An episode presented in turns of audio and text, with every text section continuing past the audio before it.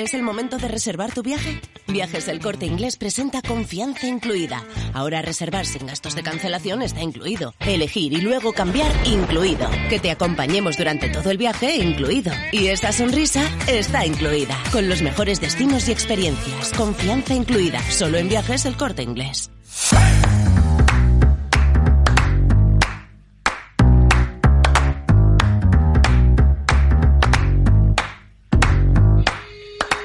Muy buenas a todos y bienvenidos un día más al podcast de Sobre la Bocina. En el día de hoy venimos tras victoria verde y negra y para hacer ya por fin la previa de una de las competiciones que más nos gustan, la Eurocup. Para ello tengo a mi lado a un invitado súper especial, Mario Gómez. ¿Qué tal, Mario? ¿Qué tal, Eneco? ¿Cómo estás? Buenas tardes a todos y a todas.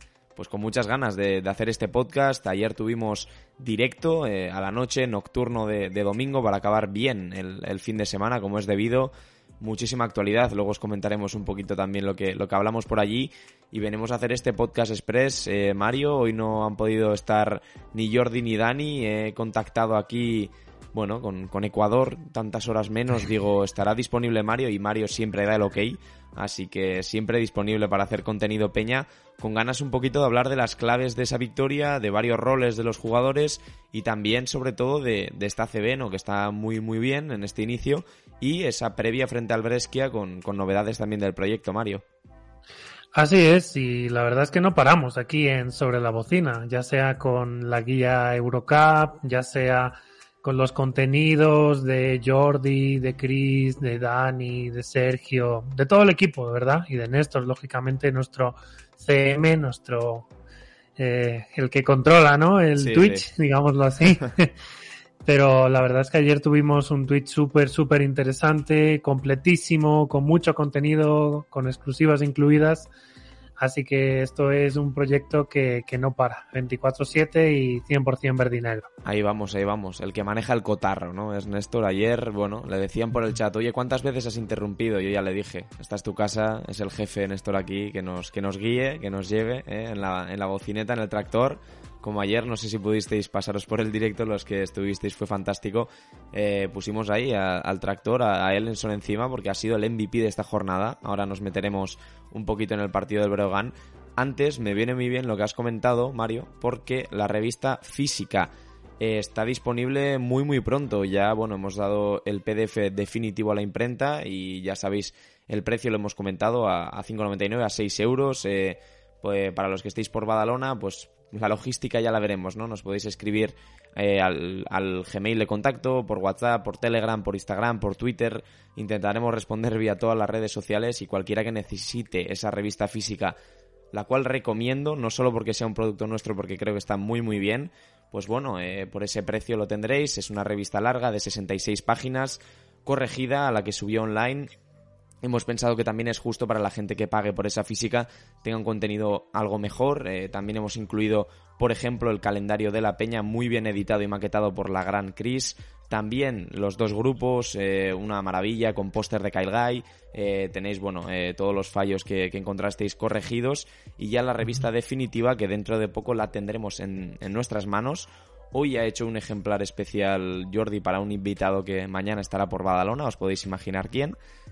y, bueno, pues con ganas, ¿no? Con ganas también de sacar eso adelante. Recuerdo que de ahora en adelante, los siguientes meses, eh, pues no será de 5.99, probablemente será de 4.99, ya os iremos comentando, porque la revista será algo más corta y sobre todo centrado mucho en la peña. Esta ha sido algo más global, con la guía, con todos los jugadores de esta Eurocup y también con esas entrevistas, ¿no? A De La Valle o a, a Shurna, Alex Peña, pero de ahora en adelante sí que tendremos mucho contenido verde y negro para poder hacer la revista. Al fin y al cabo se jugarán muchos partidos y habrá muchas noticias y novedades y sacaremos esa revista mensual como siempre con juegos, pósters, entrevistas, artículos, resúmenes, eh, un poquito de todo, ¿no? Eh, en formato físico será algo más corta como os comento que esta guía, pero sin duda seguiremos intentando mejorar y, traeros este contenido que aparte de, de los podcasts, que es como inició el proyecto, y las redes sociales y ahora el Twitch, y las narraciones, como no, en Murcia es la siguiente parada, ya os comentaremos también porque ahí tenemos muchas cosas que deciros. Pues bueno, esta revista, ¿no, Mario? Que yo creo que nos hace ilusión a todos. Tiene un artículo, por cierto, fantástico tuyo, un poquito sobre cómo cuidar el talento y esas historias, ¿no? También de, de gente, pues bueno, periodistas, incluso eh, general managers, que al final hay gente muy joven, ¿no? Eh, no os quiero desvelar, algunos lo habréis leído en la online, otros ojalá la leéis en la física, pero un artículo muy entretenido, Mario.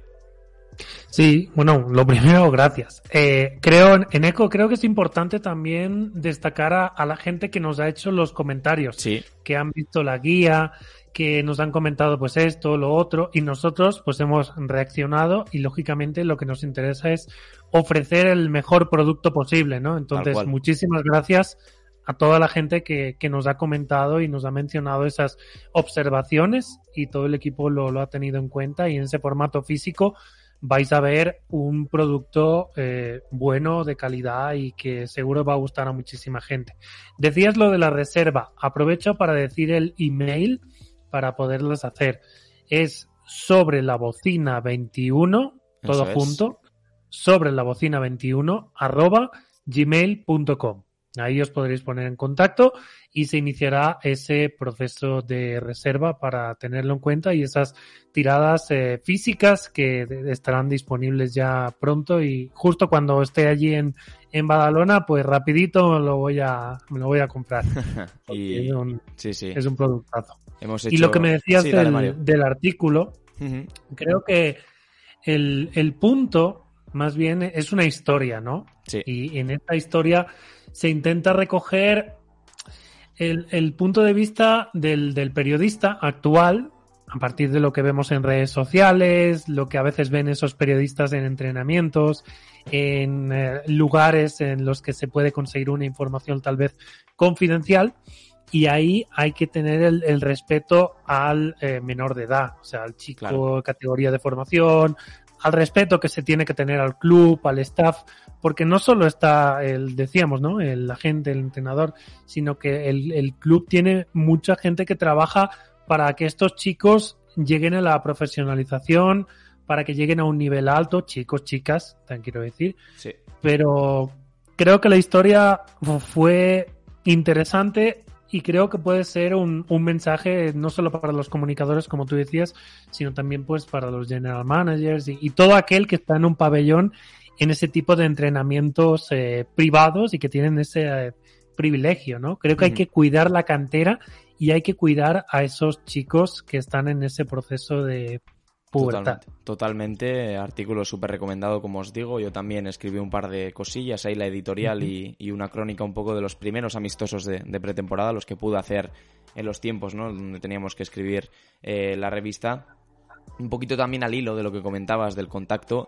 Eh, bueno, eso que con toda la confianza del mundo nos podéis dejar por aquí en iVoox eh, si no nos seguís en otras redes sociales, eh, si queréis eh, la revista física y, bueno, nos pondremos sin duda de acuerdo, intentaremos dar todas las facilidades del mundo para que la mayoría tengáis la revista porque como os digo, la recomendamos muchísimo y la verdad que le hemos puesto mucho cariño y, mucho amor. yo creo que es un trabajo muy, muy chulo y es también, bueno, eso, ¿no? Edición limitada sobre la bocina. Hemos sacado de momento 100 copias, veremos, ojalá si hace falta más, querrá decir que a la gente le ha gustado.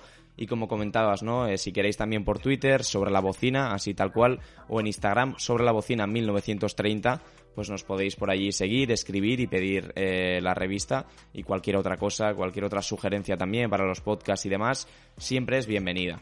Eh, si te parece ya cerrando este episodio, Mario, nos ponemos un poquito con el resumen del partido contra el Breogán y sobre todo con el análisis, eh, las claves de la victoria verdinegra, la primera en ACB, la primera en partido oficial, bueno no, claro, están las semifinales de, Liga Catalana frente al Manresa, pero la primera en ACB, eh, la Eurocup todavía no ha comenzado, luego nos metemos con esa competición, pero después de dos derrotas duras, ya las analizamos aquí junto a Jordi, junto a Dani, frente a Bilbao Basket y Valencia Basket el pasado fin de semana.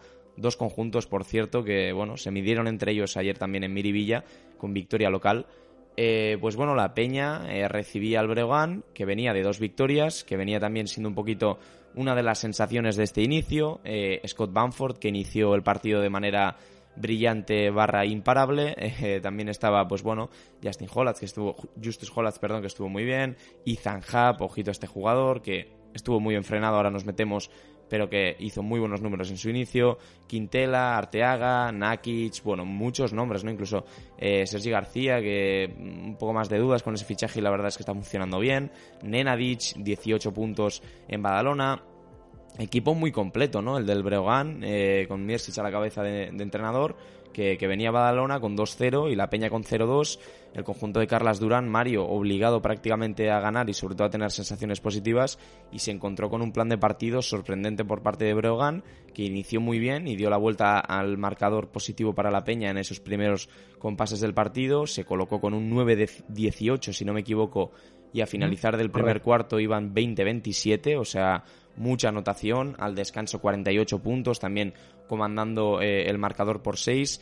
Bien el Breogán en esa primera parte, una versión fantástica eh, del conjunto lucense, pero después en la segunda parte tan solo consiguieron anotar 18 puntos, eh, fruto también del buen hacer defensivo de la Peña y en ataque que estuvieron también muy bien los pupilos de Carlas Durán, que consiguieron una victoria que al principio parecía bastante complicada. Antes de meternos con la Peña, Mario, ¿qué te pareció este Breogán? Qué techo crees que puede tener y bueno, era una de las apuestas de mucha gente para posible candidato al descenso, todavía queda toda la liga, pero en este inicio dos partidos, eh, eh, los primeros dos partidos dos victorias y en este tercero pues contra las cuerdas poniendo a todo un Juventud hasta el tercer cuarto. Bueno, lo que tú decías, ¿no? Un inicio ilusionante con un entrenador con experiencia, como es el exjugador Belko Mirsic, ex Unicaja, en los años 90, 2000, ahí croata. Entonces, esas cosas, quieras o no, pues ayudan, ¿no? Y además tener a jugadores eh, eslavos, Momirov, Nenadic, Brajkovic, Nakic, quieras o no, Lukovic. Entonces, es una base que también te puede ayudar a nivel comunicativo. Decíamos el inicio muy bueno, 2-0, y llegaban a Badalona pues con plenas garantías de poner las cosas difíciles, ¿no? La gente decía, es que eh, estoy seguro que van a conseguir la victoria, la Peña, el Breogán no es un rival y, la gente estaba muy confiada. Y yo tenía mis, bueno, mis sensaciones de que Ethan Hub podría marcar mucho las diferencias, que haría muchísimo daño. Y por suerte, pues gracias al trabajo que hizo el staff y Carlas, pues eh, Hub estuvo pues bien tapado, bien defendido y la victoria se quedó en casa, ¿no? Pero este Breogán, la verdad, Lógicamente ya no está Musa, ya no está Travel Hayes, pero tiene un grupo interesante. Eh, Justus Hollatz me gustó muchísimo, el, alemán, tal vez con algunos errores por su juventud. Sergi García es un base internacional con la selección española en categorías inferiores, también va a ser un aporte muy bueno. Banford, lógicamente, ya sabemos quién es. Un tirador norteamericano con muchísima experiencia Qué bueno es. y va a ser el anotador del equipo. Sí, sí. Y eh, tenemos a Quintela, que para mí es el, para mí puede ser uno de los cupos de revelación este año eh, en la ACB, viendo también el rendimiento que tuvo en, el Olympic el otro día. Los dos hermanos creo que pueden ser un muy buen complemento. Arteaga es un 2-14, que quieras o no también te, te aporta mucho. Nakic y Brajkovic también me ha gustado mucho en la pretemporada, lo que he visto de, él. Lo que decimos, es un equipo completo que creo que va a estar en esas posiciones de media tabla y si puede hacer un muy buen trabajo podría estar en esos puestos de lucha por estar en, la copa, ¿no? Pero eh, este Breogán en la segunda, lo, que vimos en la primera parte fue sorprendente. Magnífico. De verdad, me gustó muchísimo. Y lógicamente en la segunda parte pues todo cambió con, esas eh, claves que vamos a mencionar posteriormente pero 2-0 en los tres primeros partidos, o sea, 2-0 en los dos primeros partidos y luego en Badalona una primera parte de muy alta calidad, muy buena, con muchísimo acierto exterior y equilibrio eh, en la pintura, con un Nenadic que se nos iba a MVP del partido.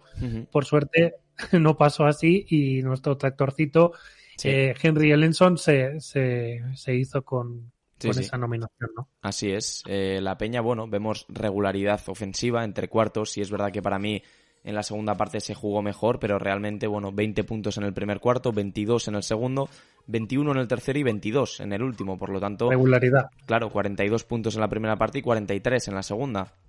Eh, la diferencia, que al descanso encajas 48 y en la segunda parte encajas 18.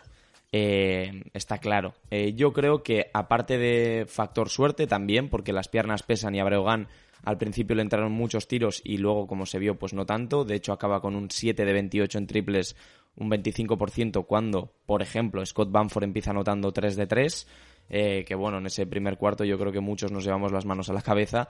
De hecho, como tú decías, ¿no? Nenadic, que acabó con 18 puntos, un 1 de 7 de, en, de tiros de 3, Nakic un 1 de 4, eh, también he visto un 0 de 4 de Justus Hollatz, que estuvo muy bien, pero también pecó, como dices, de juventud, y en algún tiro lateral, pues bueno, yo creo que tiene ahí eh, también a mejorar, obviamente, jugador muy joven, pero con muy buena pinta.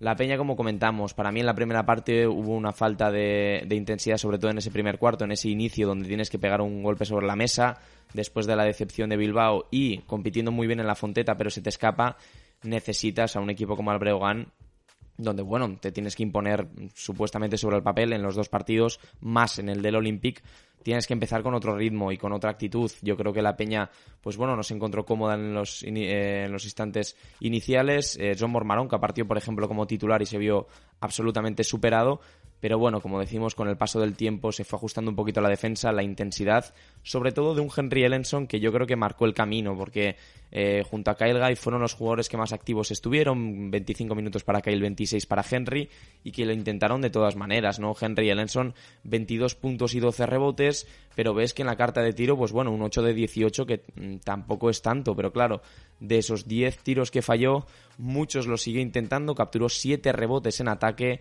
fue mucho a la línea, 5 de 5 y la verdad es que con un más menos positivo y 30 de valoración hizo evidentemente el mejor partido desde que está en la Peña y uno de los mejores partidos de su carrera. Estuvo muy muy bien, tractorcito, y yo creo que marcó un poco el camino en una primera parte, como te digo, Mario, que fue muy decepcionante, sobre todo por, por ese agujero defensivo que se veía en la Peña, ya no solo en, cortes a canasta o en puertas atrás o en sistemas donde muchos jugadores de Brogan anotaban solos, al igual que Bilbao Basket, sino en triples liberados, que yo creo que es un gran problema este año, Mario. Sí, imagínate que estaban 12 abajo, ¿no? 22-34 en el minuto 12 y el equipo estaba totalmente desorientado. El único que aguantaba era Ellenson y en verdad lo que aguantó, lo que aguantó la primera parte fue el, el tema de la altura jugadores muy altos y los aleros y los interiores del Breogán tenían muchos problemas para parar a, Vinga, a Virgander, a Tomic y lógicamente al propio Henry Ellenson que por su potencia física muy cerca del aro hacía muchísimo daño. Lo veíamos claro cuando recibía Tomic o el propio Ellenson ya buscaban rápido a Hub para cargarse lo de personales porque es uno de los jugadores que más faltas comete en la competición y eso lógicamente estaba claro dentro del scouting. Y ahí Ellenson pues definiendo muy bien eh, lo intentaba, le ponía voluntad. Y el problema de la Peña en la primera parte pues fueron el desacierto en los triples, ¿no? A pesar de, de Kyle Guy, eh, teníamos a un Pau Rivas muy desacertado que estaba lo intentaba, lo buscaba y al finalmente pues eh, lo consiguió, pero el, el, tema es que Breogán se fue con 48 puntos. Claro. Pero la clave, una de las claves del partido fue el dominio en el rebote, ya sea defensivo con 48 y a nivel ofensivo, que eso eh, llama mucho la atención, con eh, 19.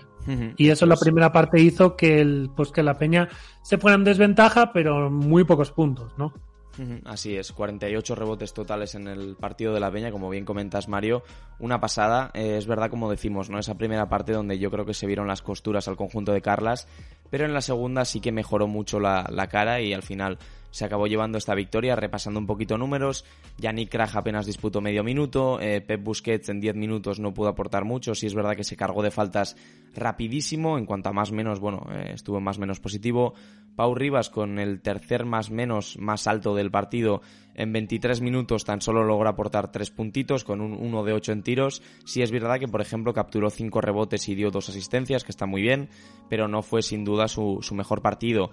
Un poco siguiendo al hilo del backcourt, Kyle Guy, 25 minutos jugando algo más, 16 puntos. Es verdad que su carta de tiros se vio algo afectada por unos tiros un poco forzados eh, en los últimos momentos, pero bueno, 5 de 12 y 4 de 4 desde la línea de personal, también 4 rebotes para él, estuvo fantástico saliendo de carretón.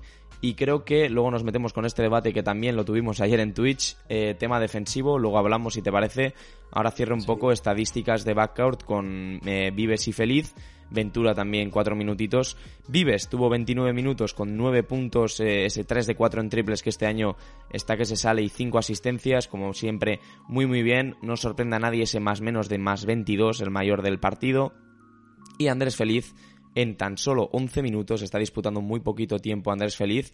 De hecho, eh, o sea, no, no compaginó ningún momento con, con Guillem Vives. Guillem jugó 29 minutos y un segundo y Andrés Feliz jugó 10 minutos 59.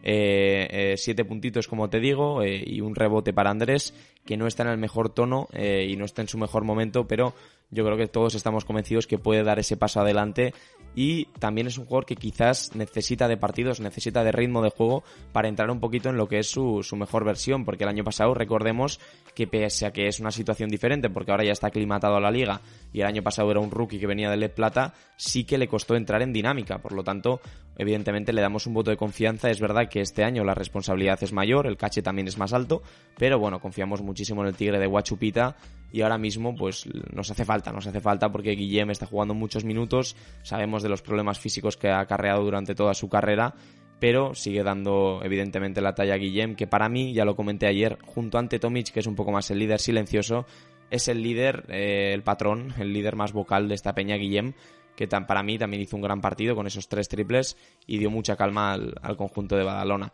4.519 eh, personas en el, en el Olympic presenciaron el partido, Mario. Eh, antes de meternos con el juego interior, ¿qué te pareció el backcourt? ¿Qué te pareció Kyle? Y, sobre todo Guillem, que yo creo que fueron los hombres más destacados en ese apartado. Y luego, después de repasar un poquito el juego interior, nos metemos con el debate defensivo. Sí, sí. O sea, en esta segunda parte, eh, la primera piedra, la, en verdad, la marcó Pau, ¿no? Con esa defensa excelente sobre Bamford, secándolo y ahí se les acabaron las ideas al conjunto gallego. Es muy importante la intensidad defensiva con 43 puntos a favor y 18 del rival, que eso ya te demuestra que el partido prácticamente se, se ganó desde la defensa, desde el rebote y lógicamente cuando Guillem se puso manos a la obra, cuando empezó a dirigir, cuando fue eh, generoso a la hora de asistir, con muy buena visión, con buena puntería, como dices tú, pues eh, todo cambió, ¿no? A mejor. Tenemos a un Guillem, que además es segundo máximo asistente de la liga, con seis asistencias por encuentro, más las once que tuve el otro día en Valencia, que fue un partidazo. O sea, fue una reivindicación ante su ex equipo, se puede decir. Así es. Y, y luego también, pues lo que decíamos, ¿no? Eh, la versatilidad de Henry de Ellenson en los dos aros, lógicamente también a nivel defensivo a la hora de cerrar rebotes. Esa altura con jugadores de más de dos metros, pues te marca la diferencia, hace que puedas salir rápido al contragolpe. Y sumado a eso, pues la buena rotación que hubo, a diferencia del partido de Bilbao, con un Calgary muy inspirado eh, sobre todo pues con esas acciones uno por uno, con esos recursos ofensivos que tiene, que son tremendos. Creo que hace muchos años que no hemos visto en Badalona un jugador así, con ese carisma, con ese flow, con esa puntería exterior y, con esa mecánica de tiro tan sutil y tan limpia, ¿no? Entonces, tenemos una estrella interior que es Tomic, pero también tenemos a un jugador, un eh, power forward o un forward, un escolta, digamos así, un Kyle Guy motivadísimo y que aporta de muchas maneras, a pesar de que es bajito, que mide sus 1,83, 1,84, tiene un talento desbordante y es una maravilla verlo jugar. Así es, así es, una auténtica maravilla Kyle Guy, que por cierto, ayer colocó un tapón, bueno, perdón, el otro día en el partido colocó un tapón y dos robos también para él en el apartado defensivo muy bien. En ese aspecto y un poco también comentando lo que comentabas, ¿no? De, de Guillem Vives, que está ahora mismo, ha encadenado dos partidos fantásticos. Eh, un poquito al hilo de, la plantilla y de las estadísticas, nos centramos un poco más en el juego interior. Eh, ya hemos dejado un poco en resumen el partido de Henry Ellenson. Ayer nos repetimos mucho en el directo para los que lo escuchasteis. Eh, muy, muy contentos con su rendimiento. Creemos que es un jugador que tiene mucho techo, que esto lo tiene de por sí, que puede sacar esto eh, regularmente. O sea, es muy, muy difícil, evidentemente, hacer partidos de 22-12 con 30 de valoración. Imposible seguir a este ritmo, pero es un jugador que tiene un nivel muy alto y que leyó muy bien para mí.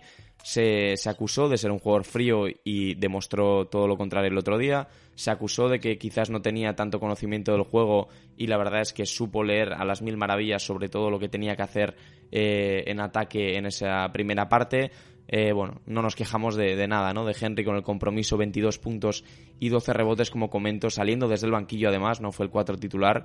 Así que bueno, ahora que Jones todavía no ha debutado y Howard eh, sigue lesionado, pues tiene que dar ese paso al frente que está dando tractorcito.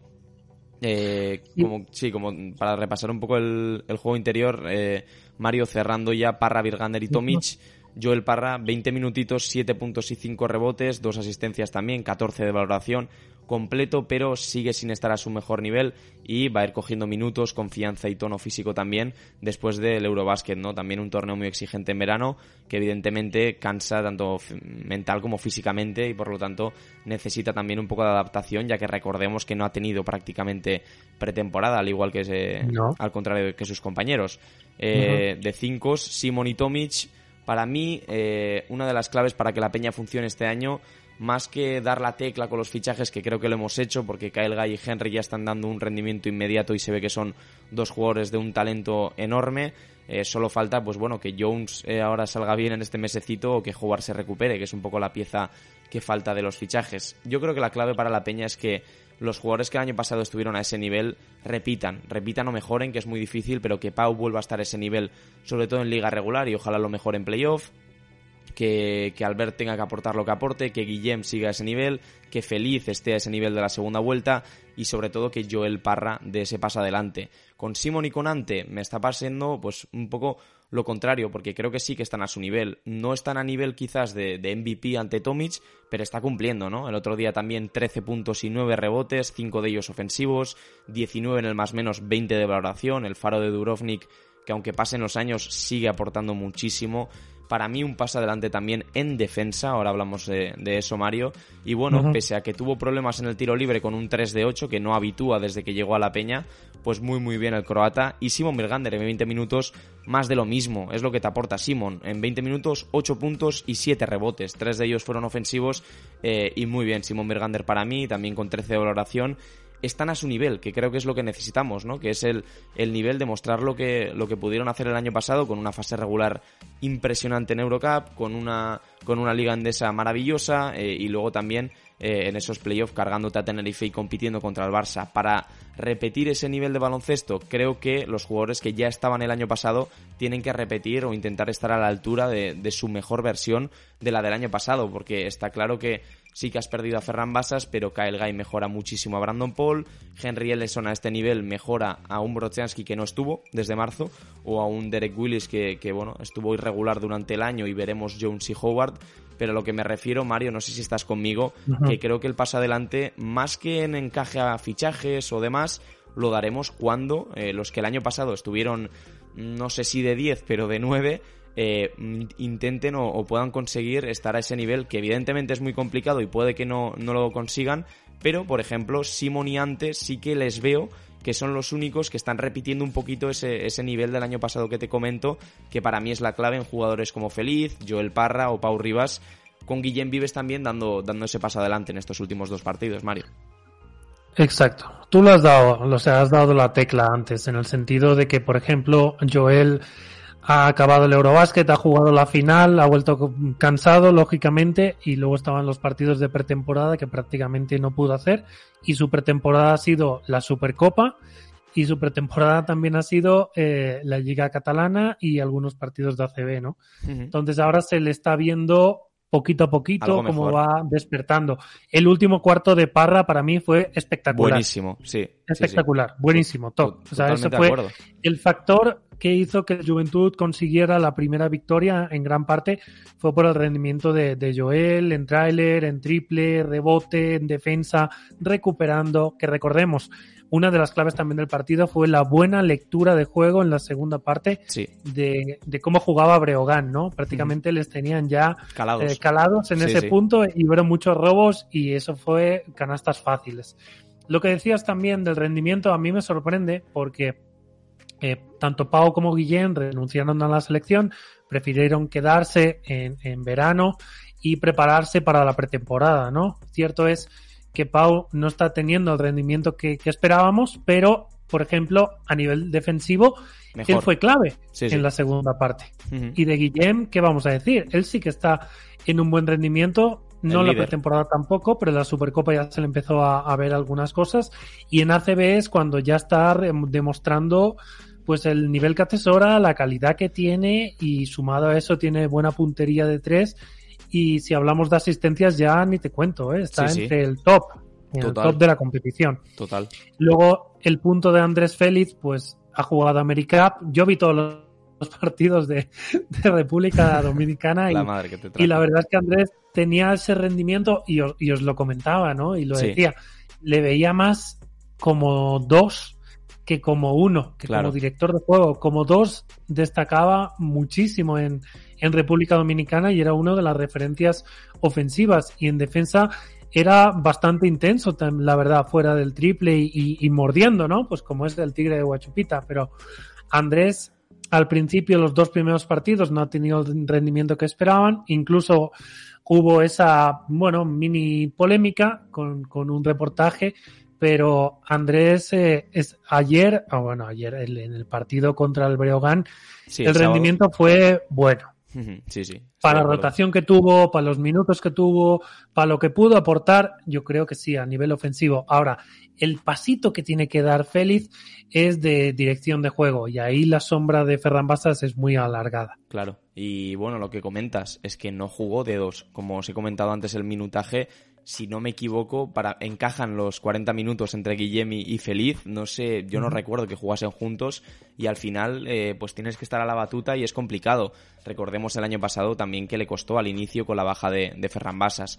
Un poco al hilo de lo que comentabas de Joel Parra, yo creo que es ese Parra el que tenemos que ver. Se despistó en alguna acción, incluso en la segunda parte, eh, un par de palmeos, recuerdo eh, que acabaron en canasta, un corte también, un uno contra uno que no supo defender del todo bien. Eh, yo creo que también poco a poco irá cogiendo ese ritmo y sin duda es de los mejores de la competición en casi todos los apartados. Creo que es un jugador súper completo. Pero como comentas, ¿no? Tema de anticipación, tema de lectura, la Peña estuvo mucho mejor en esa segunda parte. Hicimos algún que otro ajuste, me gustó, te comento ahora, eh, Mario, eh, jugar también con los dos cinco, porque con la baja ahora de Howard, con Jones sin debutar, Parra jugando en el 3, Maronca que genera dudas para jugar de 4 y Henry Ellenson, que el pobre tiene que descansar, pues bueno, eh, sí que tuvieron que compaginar el sueco y el croata minutos en pista y vimos un Simon Birgander ante Tomic dentro, que bueno, eh, son dos torres. Así es, veía muchísimos problemas, sobre todo en los jugadores del Breogán, a la hora de penetrar, buscar aro, el tablero, se encontraban con muros. son, son jugadores de 2-10, 2-8, o sea, quieras o no, eso te intimida muchísimo. Y cuando abrían y buscaban el triple, el desacierto Claro. fue tremendo. Ese Entonces es- se juntaron todas las cosas para que la Peña tuviera eh, prácticamente todo a favor mientras iban sumando cerca del aro y a veces eh, aparecían los triples de Calgay, los triples de Pau, eh, la puntería de Ellenson, pues quieras o no, pasito a pasito, que es lo que pensaba. Durante el partido lo, lo intuía, ¿no? Posesión a posesión y, cuando, y como conseguían anotando y el Breogán tenía muchísimos problemas en gran parte, como tú dices, gracias a la magnífica defensa de Virgander Sí. y Tomic cerca del aro y al Totalmente. trabajo que hacía eh, Rivas y, y Guillem también, pues eso marcó muchísimo la diferencia y hizo que por fin llegara esa primera victoria, que lógicamente en Eco, si hubieran jugado la segunda parte como, eh, Sí, eh, digamos, eh, en el primer partido hubieran jugado como en la segunda igual parte. que en la segunda parte, Sí, sí. pues hubiéramos, ahora mismo estaríamos con dos victorias y una derrota in extremis contra Valencia, ¿no? Así es. De hecho, para mí, ya lo eh, comenté, son dos partidos que se deciden en el clutch, pero el del Bilbao no te lo mereces y el de Valencia sí, para mi gusto. Y y bueno, para mí lo que merece ahora la Peña es un 2-1.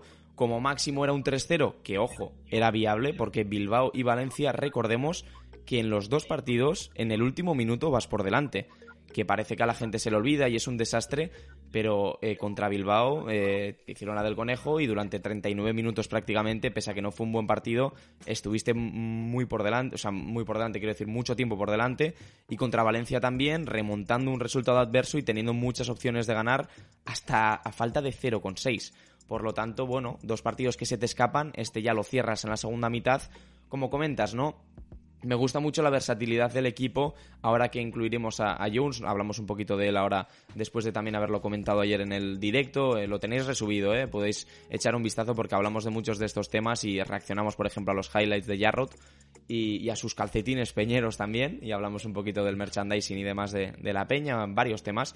y bueno, como te decía, interesante el tema de Birgander y Tomic para cerrar pintura para que los jugadores de Brogan no se sintiesen cómodos, los sistemas no son tan fáciles, si es verdad que son dos cinco muy altos y no tan rápidos que al final en el uno contra uno desde lejos pues sí que puedes jugarles, pero es complicado porque hay más jugadores y se colapsa todo. Por lo tanto, para algún minuto eh, sí que es verdad que con eso exiges a que tengan que anotar de tres y un equipo que inició con Scott Banford con un 3 de 3, pero terminó con un 25%, pues al final le salió bien a, a Carlas Durán, Mario. Sí, le salió en verdad bien la jugada, a diferencia del primer partido, y lo que decíamos, ¿no? Tanto los cambios tácticos, la zona 2-3, la defensa uno por uno cambiante, los dos pivots, los dos cinco, esas dos torres eh, hacían que tuvieran muchísimos problemas el conjunto gallego y a ese desacierto en el triple, pues se juntaron todas las cosas para, para esta victoria, para alegría de todo el público. Así es. Eh, bueno, eh, nos centramos ahora un poquito más en el debate antes de meternos con Jones y luego ya un poco hablar más general del ACB y de la previa del Brescia, que es un poquito para cerrar el podcast. Debate de Kyle Guy, que surgió ayer también en el directo en Twitch, un poquito a raíz de lo que juega, del rol que se le está dando, de qué tipo de fichaje es, un jugador con una carrera hasta el momento brutal, teniendo 25 añitos el chico. Y una maravilla de chico, por cierto, Mario, esto es destacable, se sacó selfies con muchísima gente, un tío súper amable, eh, a mí me han corroborado desde dentro del club que un chaval fantástico, con ganas de aprender y que él mismo yo creo que admite que es una liga muy complicada, la CB, muy estudiosa, muy física. En Eurocup quizás podemos ver una versión más suelta de Kyle. En ataque está espléndido cada vez que puede, falla muy muy poquito, es, mm, no sé si el mejor tirador que he visto, pero junto a Kyle Kurich y JC Carroll, de lo más espectacular a nivel europeo seguro, arma el brazo con una facilidad tremenda, tiene un juego de pies espectacular, ya lo dije en algún podcast o directo, no recuerdo, que parece que levita a veces, es una maravilla, en el uno contra uno un superdotado total para el físico que tiene, recordemos 1,85 cascado, como se dice, y no es muy fuerte ni tampoco el más rápido, pero sí de los más hábiles, de los que más trabaja y de los que más calidad tiene. Un auténtico metepuntos de manual y se abrió el debate Mario defensivo, que quizás no jugaba por ese, mm, entre comillas, deje defensivo que puede llegar a tener el norteamericano. Al final también yo creo que muy, muy, muy perjudicado por un físico que en ACB pues no es un jugador alto. Incluso para los exteriores, eh, hay exteriores como Guillem Vives de más de 1,90 con brazos muy largos, Pau Rivas, Pep Busquets y hay jugadores prácticamente de 2 metros que defienden a cualquier posición y son muy móviles. Mira, por ejemplo, a Xavi López Arostegui que puede defender del 1 al 4. Ayer le vi en Miribilla en directo. Por lo tanto, bueno, eh, Kyle Guy, que abre ese debate de tiene que jugar más, tiene que jugar menos, tiene que ponerse más en defensa. Para mí, lo comentamos ayer, no es un tema ni mucho menos de actitud ni de energía. Eh, te lo he comentado antes, un tapón el otro día aguantando bien el uno contra uno, eh, robos. dos robos y encima de anticipación, es lo que, lo que dijimos ayer. Es un chico que, bueno, por sus aptitudes físicas y porque todavía no está acostumbrado al juego europeo, tiene que adelantarse, tiene que anticiparse. Su defensa tiene que ser eso, leer e intentar adelantarse a lo que va a pasar y pues bueno, con eso ayudar también el, IQ, ¿no? Lo que siempre se comenta, IQ defensivo, pues que alguien tiene que tener uno espectacular y lo ha ido yo creo que ganando y, y demás, pero más en tema americano, NBA, G League y demás, y en ACB Eurocup, pues va a costar, porque es difícil, como él dice, es más físico, eh, se estudia mucho más a los rivales y defensivamente yo estoy seguro que va a aprender mucho y la experiencia y los partidos van a hacer que mejore, porque físicamente todos sabemos que no es un bicho y que, como te he dicho, ni es el más rápido, ni el más alto, ni el más fuerte, y es muy complicado para él, porque yo sé la sensación de que te estén tirando todo el rato por encima y es muy incómodo y la verdad es que dices, joder, es que no parece que no llego y yo hago lo mismo que mis compañeros muchas veces. Tendrá despistes evidentemente y se le podrá achacar también alguna vez alguna mala actitud como a cualquier jugador, ¿eh?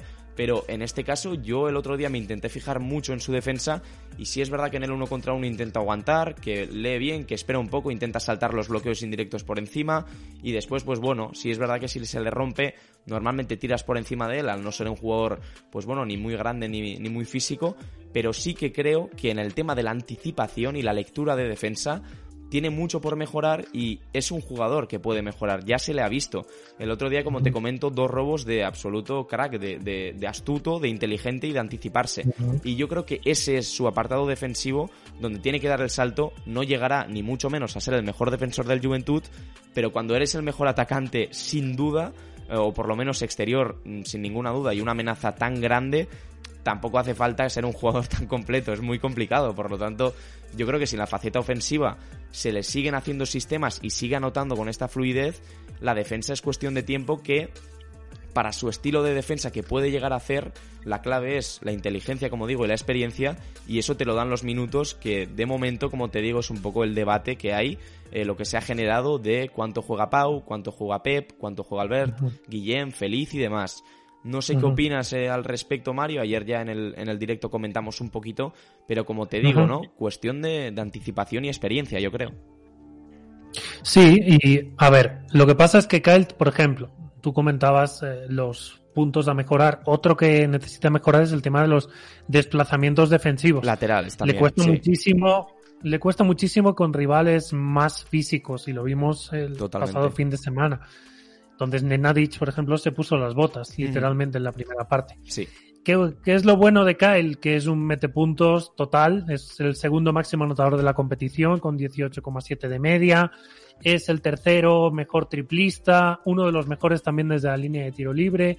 Eso te demuestra que ya hasta tiene su propio sistema, como decías tú, ¿no? De carretilla, bloqueos indirectos, corriendo, corriendo, corriendo, y lo que hacía el Madrid con JC Carroll, o el propio JC Carroll cuando estaba en el Gran Canaria. Entonces ya sabes que es un jugador con una efectividad ofensiva tremenda, a pesar de que tiene unos 1.83, que en verdad eso no importa. Le importa poco en ataque porque es muy rápido, muy, rápido. muy, ágil, tiene un primer bote tremendo, tiene un muy buen dominio de balón, sobre todo.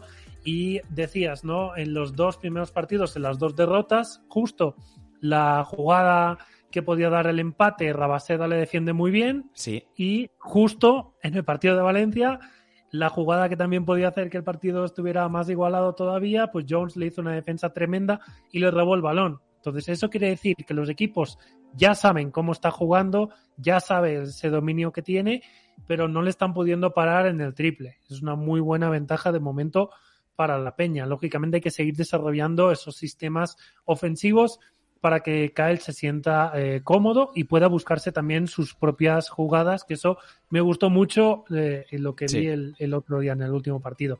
A nivel defensivo, lo que te decía ayer también en Twitch, el tema de eh, dosificarlo. Él acaba de llegar a Europa, hablábamos de un sistema del baloncesto europeo que es mucho más físico, que hay que trabajarse más las canastas, lo decía el propio Gessonia el otro día en una entrevista, jugador del Real Madrid, pero hay que trabajarse más las canastas y también hay que tener un buen eh, entramaje defensivo y jugadores que estén preparados. Por ese motivo yo creo que Carlas lo que hace y todo el staff busca dosificarlo a, nivel de que no esté cansado, sino que juegue estos minutos y luego cuando salga, pues dé ese aporte, ¿no? Me, me, encantó el otro día ese robo de balón o ese semitapón que hizo con un contragolpe y dos puntazos y luego también atento, como decías tú, en la anticipación, ¿no? en, en, ese, en esa línea de pase, él tiene que ser más listo que los demás. Es como en el, en el voleibol, ¿no? El setter tiene que ser mucho más inteligente a la hora de, eh, del remate. Pues esto Kyle lo hace igual. Tiene que ser más inteligente a, a, anticiparse, que eso, por ejemplo, Ricky lo hacía increíblemente y con 15 años. Claro. Entonces, Kyle acaba de llegar al baloncesto europeo, dicen los propios compañeros que es un pesado que no para de, preguntar, pero gracias a, esa insistencia, a todas estas preguntas, pues le ha ayudado muchísimo y estamos en la jornada 3, ¿no? Sí, Eh, sí. Estoy segurísimo Todo que vamos a ver, ojalá le veamos acá en la final de temporada con un IQ mucho más desarrollado y que sea un jugador a nivel europeo completísimo. Ajá. Tiene 18 jornadas de Eurocup por delante. Yo creo que evidentemente eliminatorias, esperemos que más que las del año pasado a nivel europeo. La Copa. Tiene todavía 31 partidos de, de liga, más esperemos unos playoffs. Tiene la Copa en, en Badalona. eh, y ojalá se quede más tiempo, aunque es muy complicado, como decimos, afortunados enormemente de tenerle. El tema de la gravedad, eh, Mario, es un tema para mí en jugadores eh, de baloncesto con muy buen tiro exterior, mucha amenaza, que es muy importante, porque es como comentamos, sin balón, él se cansa mucho, también es un tema de dosificación, como comentabas, y en defensa, pues bueno, luego también correr tanto cansa. Pero él se cansa mucho intentando salir de muchos bloqueos indirectos, intentando muchos sistemas, también en el juego con balón, y la gravedad que genera, es lo que nos comentaba un poquito Gerard Sule, que a veces cuando hay una defensa muy muy férrea a un jugador que es muy bueno, o una, eh, una defensa muy centrada, por ejemplo en Kyle Guy, que va a pasar este año, y no le están saliendo las cosas al norteamericano, que esperemos que sea pocas veces, quizás eso es lo que te genera otra ventaja en otro sitio. Y es donde los demás jugadores de la peña tienen que aparecer y leer esas ventajas y esas lecturas, esas aperturas que Kyle Guy puede llegar a generar en defensa porque es un quebradero de cabeza y cualquiera te va a decir que prefieres que esté Kyle o que no esté. Casi todo el mundo te va a decir que no esté, que esté sentado en el banquillo y que no te genere todo eso que genera eh, a través de, de ser él, de, de tener ese, esa amenaza, ¿no? Al fin y al cabo. Luego es un jugador en defensa, como comentabas, que yo creo que es hábil para el rebote, inteligente sobre todo, y bueno, lee, un- lee bastante bien donde cae el, el rebote, de eso también me he fijado. Eh, y luego eh, el tema de las ayudas, sí es verdad que le he visto llegar un pelín tarde a algunas. eh, es también cuestión de, de ajustes defensivos y que mm, con el tiempo yo creo que irá mejorando. Un poquito para cerrar ya este episodio de Kyle Guy, que yo creo que era un debate súper interesante y lo hemos hecho bastante ameno. Nos metemos con Jones, si te parece, antes de ya dar por cerrado el podcast de hoy con repasando un poquito brevemente la ACB y, y el Brescia. Bueno, Jarrod Jones, fichaje para un mes, lo comentamos ayer y reaccionamos a sus highlights, viene con un caché alto, es muy complicado que compatibilice eh, momentos con, con William Howard. viene para suplir la ausencia, la baja del francés, que como decimos, el año pasado eh, juega más de 20 minutos en un equipo Euro- en Euroliga, en un equipo Euroliga y el campeón francés. Viene con también un papel de cuatro titular importante y es una pena esta recaída porque teníamos muchas ganas de verle. Abre la puerta a este Jones, que viene de, de China, ha jugado en el Chedevit hace dos años con un 14-4 en Eurocup. Ayer desgranamos muchas eh, de sus eh, facultades. También le hablaste muy bien de, de él, Mario, en lo que nos puede aportar. Si quieres, luego haces un breve resumen. Yo creo que está, que está bien. Yo creo que había que dar este paso. Eh, este mes no puedes prácticamente sobrevivir si no eh, intentas tocar algo, porque había que añadir a la plantilla esta fuerza interior por la baja de, William, como te comento. Es una pena porque para mí la plantilla queda absolutamente brutal y compensada eh, con los dos a buen nivel y sanos. Al final, si, pudiésemos añadir a, Jones a un sano Howard sería fantástico, pero parece que por tema caché y demás va a estar muy complicado y de momento Jones viene por un mes. Habrá que ver cómo avanza el tema de Howard y si puede eh, jugar o cuándo estaría disponible, que es también importante, y cómo rinde Jones, que al final, pues bueno, viene por un mes, pero depende del rendimiento que dé, pues dice, bueno, pues este mes y ya está, o prorrogar ese contrato, o si Jones está a gusto, pero se confía en que Howard quede, decidir, o que Jones también pueda bajar sus pretensiones para que estén los dos, se abren muchas puertas en este momento, porque al final el contrato es de un mes, pero es prorrogable. Por lo tanto, hay que esperar. Eh, sin duda, Jones no viene a verlas venir. Eh, se juega mucho en este mes, al igual que el equipo, y yo creo que sus alegrías serán las nuestras. Un buen fichaje ahora mismo necesario, eh, Mario. No se ha dado de alta, por lo tanto, no estará mañana contra el Brescia. Debut, ojo, en el Withing Center. yo creo que es, Tremendo es- debut. Sí, claro, es lo que todos esperamos, ojalá que sea en el WeThink y, y Jones que a ver qué aporta Mario, qué nos puedes contar de él. A ver, te cuento, Jer Jones es un jugador norteamericano con pasaporte húngaro, 2-7 a la pivot y ahora mismo, como tú decías, viene la incógnita, ¿no? Viene de la liga china con unos 13 puntos, un 78% en tiros libres, un 37% en triples, un 50% en tiros de dos. Bueno, lógicamente el rendimiento, como te decía ayer también, el rendimiento de la liga china a la liga endesa hay un punto y otro, ¿no? Hay un punto de intensidad en China ya de otro punto de intensidad en una de las ligas más potentes del planeta, por no decirte la, segunda, y delante tenemos a la NBA, ni más ni menos. Entonces, eh, ahora lo que tiene que hacer Jones, como bien hicieron muy bien ayer, es ese entreno rápido para que aprenda los sistemas, se acople al equipo, al grupo, y como comentaba Jordi, no está inscrito para el partido de, mañana contra Brescia. Eso es. Es una pena, la verdad me hubiera gustado mucho verle. A mí también. Pero yo creo que tiene que ir por ahí el punto de que físicamente tal vez no esté en la, en la condición para poder eh, luchar contra jugadores también de un perfil eh, alto y también muy musculoso como son los tres eh, jugadores de, del Brescia, ¿no? Nakele, Odiase, que luego comentaremos. Sí. Entonces Jones te puede aportar eh, mucho, al igual que, que Howard, ¿no? Howard era la piedra de toque, la guinda al pastel a esta plantilla y la lesión, la verdad es que muy mala suerte muy mala suerte, una faena porque lo vimos en pretemporada, en, el primer partido ya me acuerdo que tuvo un rendimiento altísimo, ah, sobre todo cerca del aro, aportando músculo, eh, penetrando con muchísima fuerza, aportando en defensa, en el rebote, en la anticipación. Entonces, es una baja importante y ahí Carlas lo dijo en la derrota contra el Valencia, al acabar nada más, dijo necesitamos un perfil, eh, otro jugador, porque la lesión de Howard es eh, importante.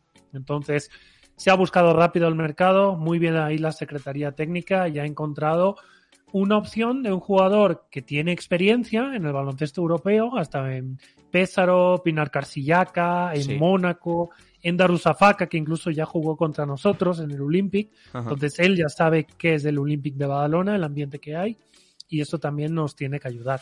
No juega mañana, pero va a tener lunes, martes, miércoles, jueves, viernes, sábado, incluso para poder preparar el partido en el Wizzing ante un Real Madrid que ahora mismo pues está imparable, un equipo completísimo y que incluso está a la espera de, la llegada de Facundo Campaso, ¿no? Sí, de hecho sonaba también algún otro rumor que le vinculaba con más equipos. Veremos al final dónde acaba el Facu. Eh, yo creo que su opción, su primera opción sigue siendo a ver si le sale algo en la NBA, pero veremos el futuro también del, del mago argentino.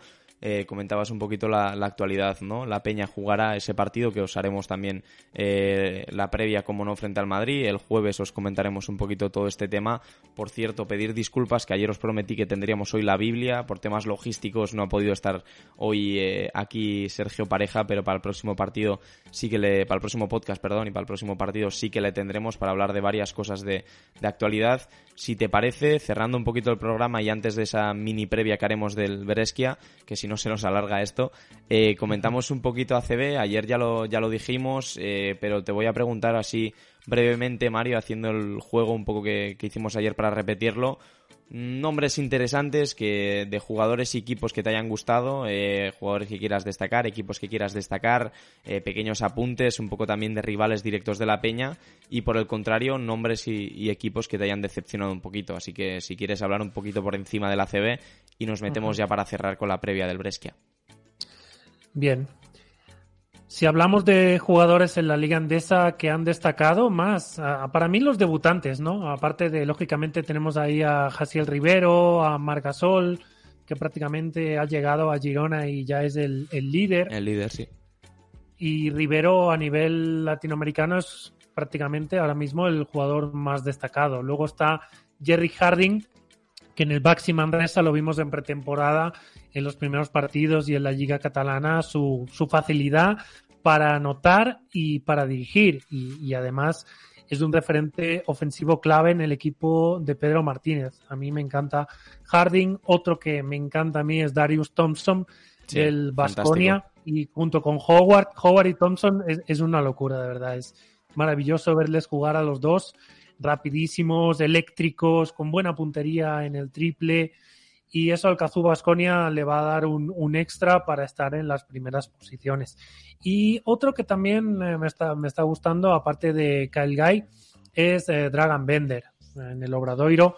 Un jugador que tenía en categorías de formación un potencial tremendo. Todo el mundo le daba como una superestrella, prácticamente al, nivel de, de los más grandes y luego poco a poco se fue apagando, ¿no? Ya sea en el Maccabi, ya sea en la NBA, pasando de franquicia en franquicia, no tuvo suerte y ahora, pues al igual que pasó con Musa, pues eh, está, está teniendo un rendimiento altísimo, ¿no? Musa en Breogán, pues ahora vender en Obradoiro, tiene 19,3 de valoración por encuentro y esto te demuestra que el croata es una maravilla también y el equipo gallego está teniendo un apoyo altísimo ¿no? en estos jugadores.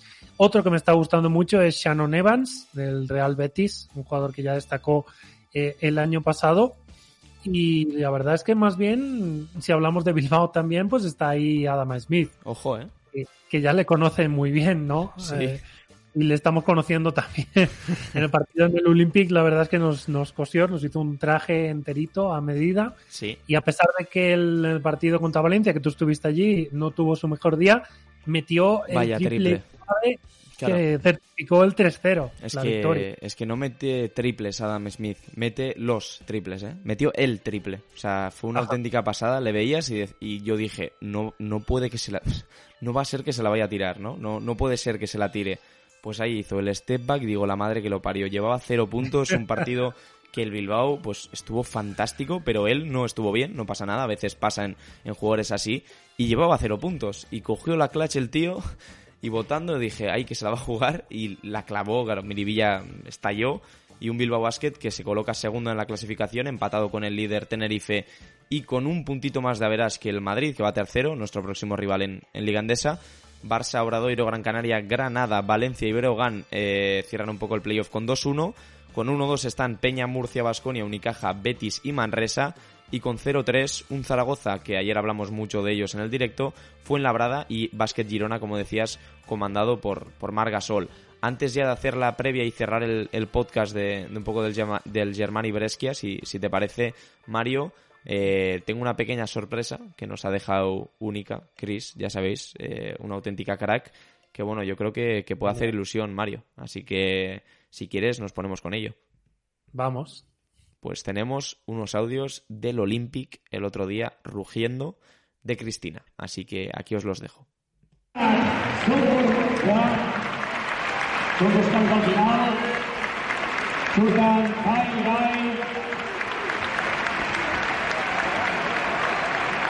Ovación cerrada, Kyle Guy.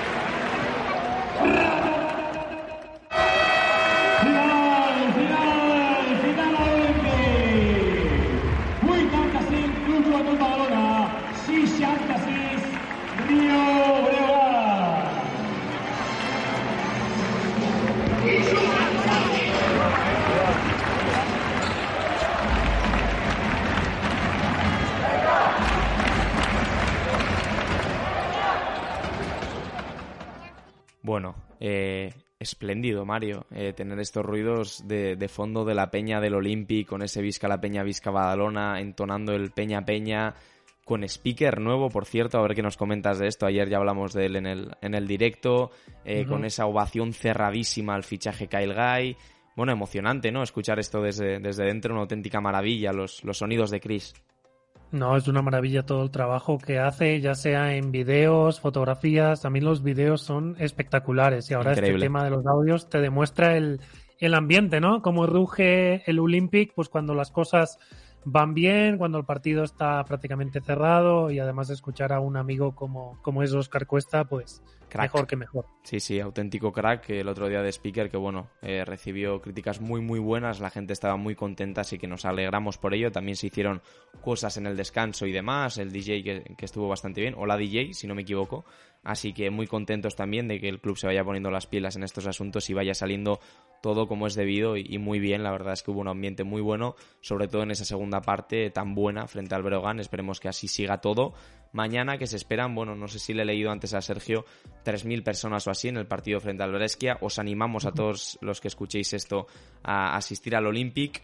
eh, después del stream de ayer, por cierto, suelto aquí, antes de esa pequeña previa del Brescia, eh, Leonardo Queque ayer nos comentó eh, Jordi que bueno, la Peña se reservaba un derecho parecido al 50% de económico, de compensación económica, sí o qué, que dentro de dos temporadas acaba en la NBA, así que interesante eso también, la exclusiva de Jordi en directo ayer. Y ya para cerrar podcast, Brescia, primer partido de Eurocup de esta temporada. Mario, eh, rival duro con nuestro queridísimo Ame, Amedeo de la Valle, ya sabéis, auténtico fenómeno dentro y fuera de las pistas.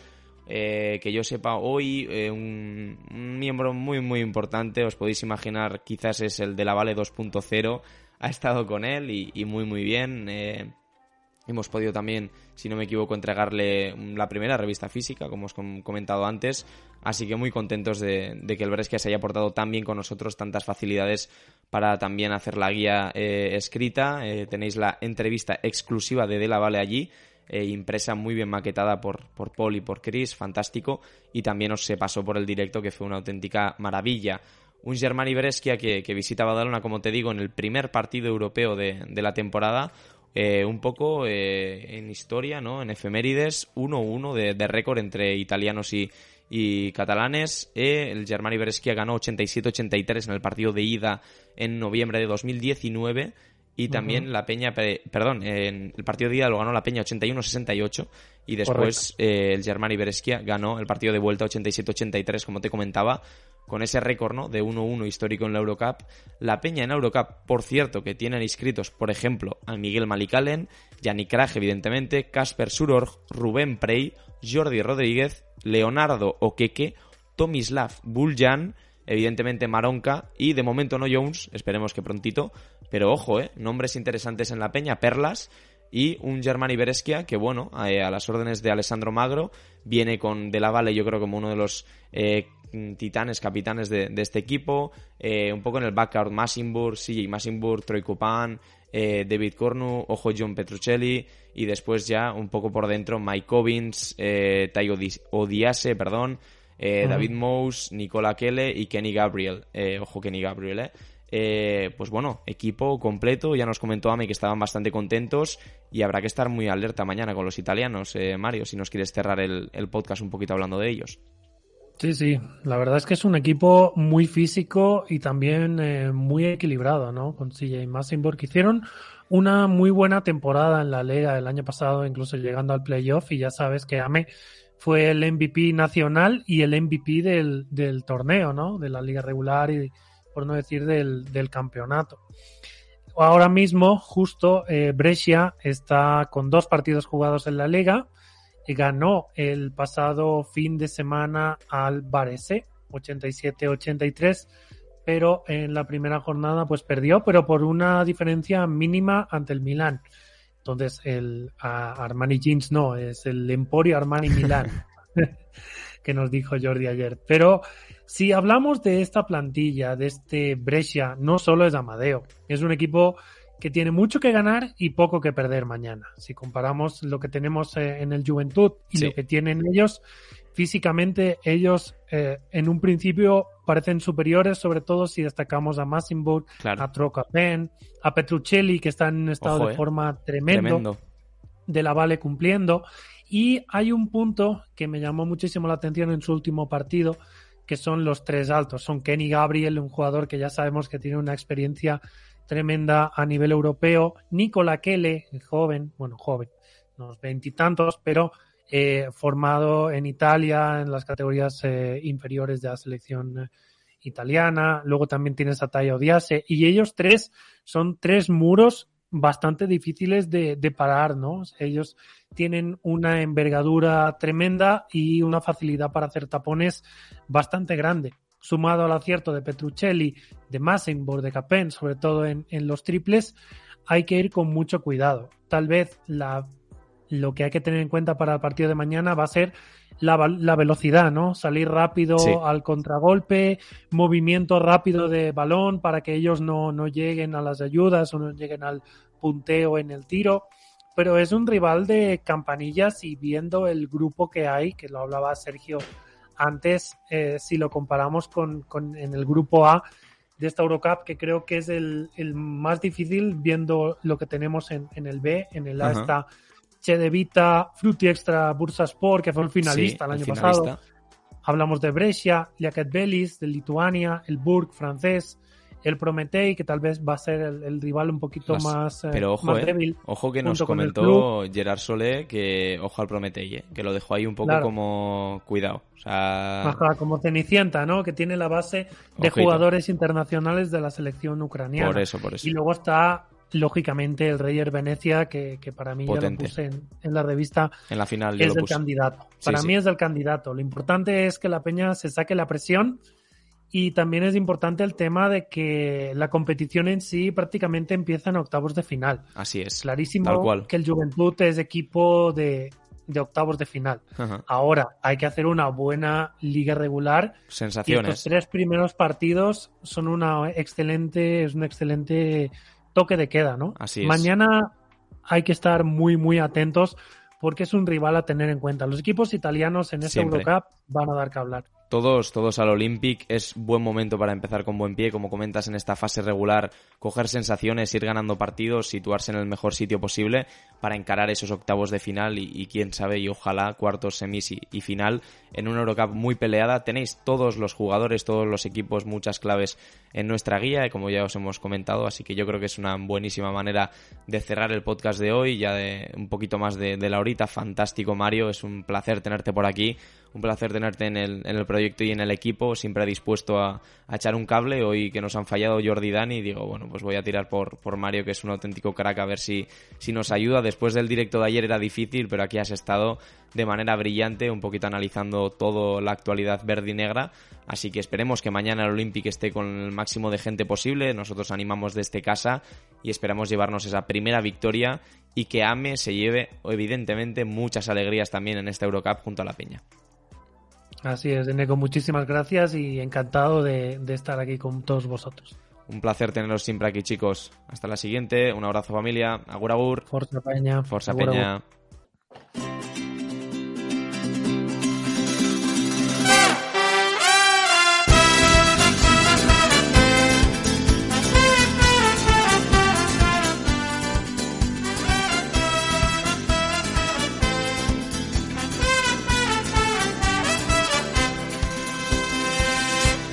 Koloretako ametsak ez nanagoenean Eta ezin loak hartu gaua iristen denean. Saltoka hasita egan egiteko gogoa Nire bihotza taupaka ailetzera doa. Elkarrekin hankaz gora buruz bera jartzean Tunelean sartu eta irrintzik astean. Itxilorekin pultsera egin dizudanean Begietara begira hause nahi dizut esan my death.